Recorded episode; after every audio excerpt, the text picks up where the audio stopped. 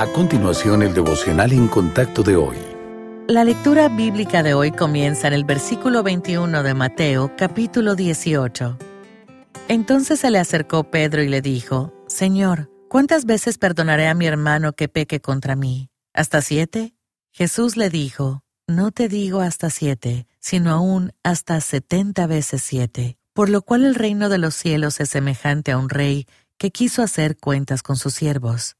Y comenzando a hacer cuentas, le fue presentado uno que le debía diez mil talentos.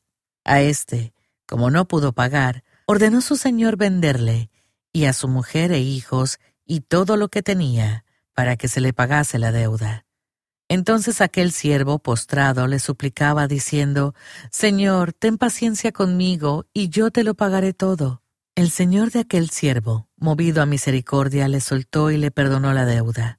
Pero saliendo aquel siervo, halló a uno de sus consiervos que le debía cien denarios, y haciendo de él, le ahogaba diciendo, Págame lo que me debes. Entonces su consiervo, postrándose a sus pies, le rogaba diciendo, Ten paciencia conmigo, y yo te lo pagaré todo. Mas él no quiso, sino fue y le echó en la cárcel hasta que pagase la deuda. Viendo sus consiervos lo que pasaba, se entristecieron mucho, y fueron y refirieron a su señor todo lo que había pasado. Entonces, llamándole su señor, le dijo, Siervo malvado, toda aquella deuda te perdoné porque me rogaste. ¿No debías tú también tener misericordia de tu consiervo como yo tuve misericordia de ti? Entonces su señor, enojado, le entregó a los verdugos hasta que pagase todo lo que debía. Así también mi Padre Celestial hará con vosotros, si no perdonáis de todo corazón cada uno a su hermano sus ofensas.